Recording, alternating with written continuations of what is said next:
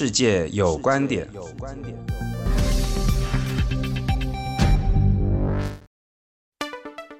您好，欢迎您收听《世界有观点》，我是沈友忠。金鼠年万事如意，平安顺心。鼠年的第一集节目，邀请您一同关心的议题是关于武汉肺炎的分析与后续影响。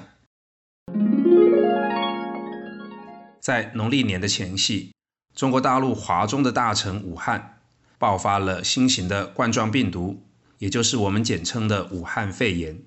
武汉肺炎的疫情爆发以后，短短不到一个月的时间，已经在中国造成上千名以上的确诊病例，并且造成了超过数十名肺炎病患的死亡。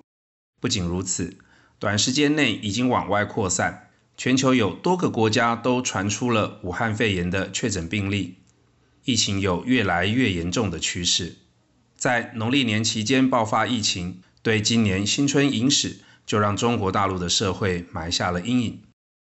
由于台湾和中国大陆的互动紧密，往来台商加上婚配与旅客出入频繁，在武汉疫情爆发没有多久之后，台湾也传出了确诊案例。让武汉疫情的发展值得大家一起来关注。这一波武汉肺炎的爆发，令人很快的就联想起2002年到2003年在中国大陆所爆发的急性呼吸道症候群，也就是俗称的 SARS 疫情。2002到03年的 SARS 疫情，短短半年左右，在全球造成超过疑似八千位的感染。并且造成了超过七百五十位病患死亡，其中在台湾就大约有三百位感染的病患，造成四十七位病患的死亡，其中更包含了十三位的医护人员。SARS 疫情在全球的扩散，并且造成了严重的伤亡，和中国大陆官方隐匿疫情有关，而台湾成为全球第三严重的死伤国家。再度引起我国要求加入世界卫生组织 （WHO） 的呼声，希望不要成为全球防疫的缺口。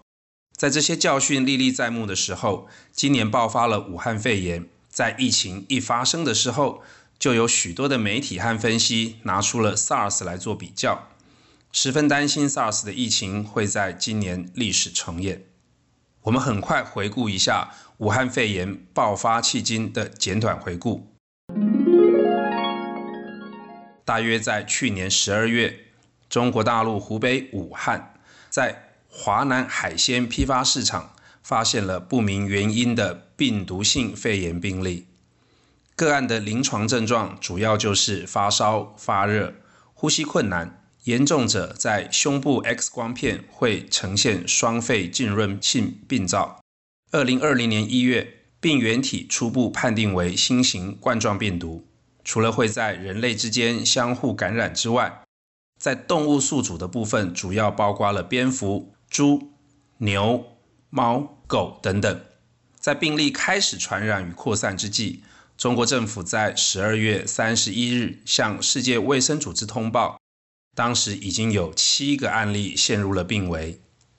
在二零二零年一月十一日，中国官方宣布第一起死亡案例。一月十三日。在泰国通报了确诊病例，这是第一起境外的案例。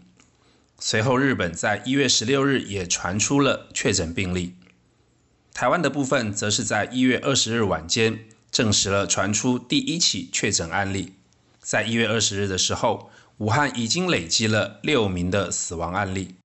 到了一月二十三日，中国政府宣布对武汉市进行封城。断绝市内所有大众交通工具的运输，也断绝了连外的火车、飞机、高速公路等交通连接。到了一月二十四日，也就是农历年的除夕当天，湖北境内封城的数目已经达到了十三座城市。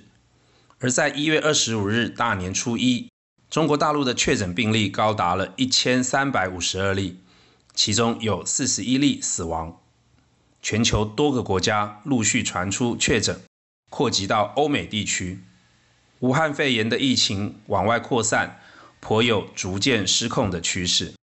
武汉肺炎的爆发造成经济、政治、社会上多个层次的影响，经济的反应当然是首当其冲。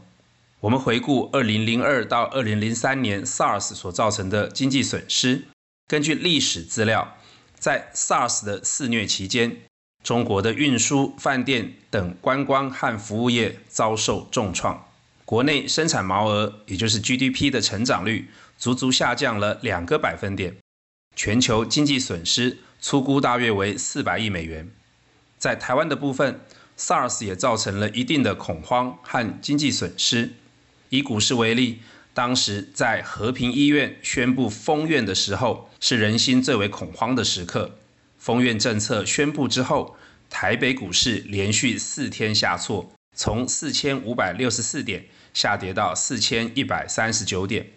四天内的跌幅就高达了百分之九点三，而观光等相关的产业也都纷纷重挫。在社会恐慌的部分，武汉疫情的爆发引发了中国大陆社会高度的关注。由于时间点是在农历春节，正值农历新年返乡的高峰，而武汉市是中国南来北往、东西交通的核心枢纽，在这里进行转运的旅客数量极高。因此，对于疫情的控制加深了难度。除此之外，在 SARS 疫情仍记忆犹新的当下，再加上当前网际网络的发达，社群网络讯息传递难以控制，更容易产生了假讯息的流窜，引起一波又一波的社会恐慌。光是在台湾，就传出了多起关于疫情传染的假讯息，更何况在疫情源头的中国大陆。更容易人心惶惶。封城之后，医疗物资的缺乏、生活物资的抢购，也都加重了治安和治理上的难度。在政治影响的部分，虽然不直接，但也再次引起台湾加入 WHO 的呼吁。在武汉肺炎逐渐失控的当下，中国外交部发言人耿爽针对台湾被排除在世界卫生组织以外的议题，公开表示。没有人比中国中央政府更关心台湾同胞的健康福祉，但也再次的操弄了政治语言，指出台湾要加入世界卫生组织，必须是在一个中国原则下，通过两岸协商来做出合情合理的安排。对于这样的发言，我国外交部做出了回应，指出中国外交部在武汉肺炎疫情急剧升高而且向外扩散之际。不仅没有和台湾据实分享疫情的情资，还以中央政府自居来进行政治操作。最后值得一提的是，由于中国大陆的民族主义发展，在美中贸易战形成了经济上的巨大压力下，但是因为是在国际上的经济对抗，因此反而凝聚了民心社会团结对外的心理。但此次面对的挑战是传染病的防治。欠缺了明确的外部对手的情况下，民心与社会恐慌的压力会直接转嫁到内部，也就是会对武汉、湖北等地方政府，甚至对北京政府形成压力。中国国家主席习近平一直到一月二十日才首次的公开就武汉肺炎来进行谈话，要求中国各地政府必须做好防御和控管工作。尽快的查明病毒感染和传播的原因，并且加强病例的监测，特别在春节期间人员密集流动的情况下尤为重要。习近平主席还特别强调，必须要以维护社会大局稳定。在习近平作出谈话以后，许多媒体指出，武汉对于防疫的立场产生了转变，不止公布的案例数大幅增加，封城的速度和规模持续加快。显示出北京谨慎应应，防止因为武汉肺炎的失控，可能进一步对于政局所造成冲击的影响。在本集节目最后，也呼吁各位朋友共同保护自己，也一起防疫，避免接触禽畜类动物以及动物的尸体，避免食用生肉生蛋，并且勤使用肥皂洗手。出入公共空间记得戴口罩。共同随时关注疫情的发展情况。谢谢您收听《世界有观点》，带您掌握有温度、有观点的国际新闻。我是沈友忠，谢谢您的收听，我们下次见。